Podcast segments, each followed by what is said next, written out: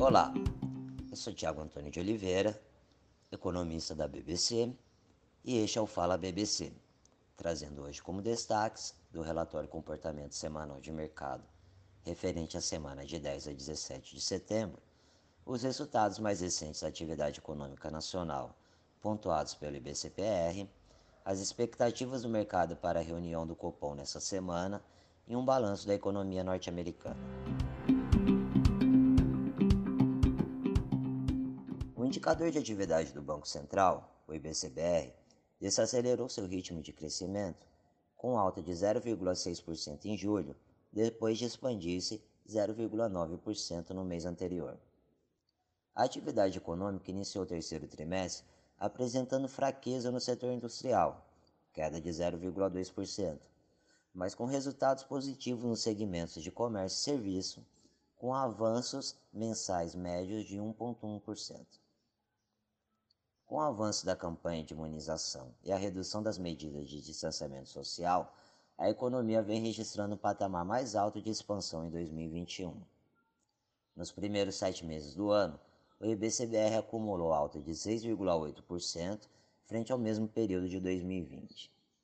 Já a variação anual do acumulado em 12 meses acelerou de 2,3% em junho para 3,3% em julho.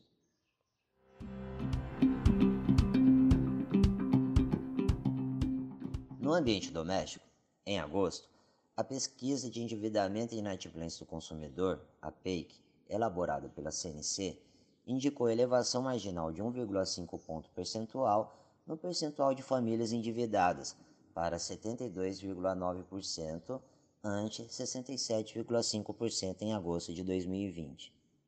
Por sua vez, o percentual com contas em atraso ficou estável no mês, encerrando em 25,6% contra 26,7% em agosto de 2020. Ainda no cenário local, com o aumento de preços mais disseminado, as medianas das expectativas infla inflacionárias recrudescem, de modo que as estimativas para o IPCA subiram 0,35 ponto percentual para 8,35% em 2021 e 0,07 ponto percentual para 4,10% em 2022. Falando agora sobre a economia nos Estados Unidos, com as interrupções causadas no sul do país pela passagem do furacão Ida, a alta da produção industrial norte-americana reduziu de 0,8% em julho para 0,4% em agosto, ficando abaixo das expectativas de mercado, que eram de 0,5%. No acumulado do ano, o indicador acumulou alta de 6% frente ao mesmo período de 2020. Influenciada pelas altas dos preços da gasolina, moradia e alimentos, a inflação perdeu ímpeto em agosto, com o índice de preços ao consumidor, o CPI, saindo de 0,5% em julho para 0,3% em agosto. Nesse contexto, os gastos com energia subiram 2%, impactados principalmente pela alta na gasolina. Já os alimentos tiveram aumento de 0,4%.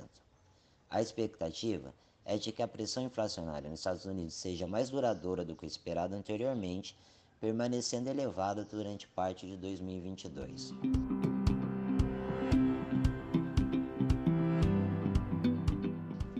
Estes foram os destaques da semana, analisados pela assessoria econômica da BBC para o período de 10 a 17 de setembro. E obrigado.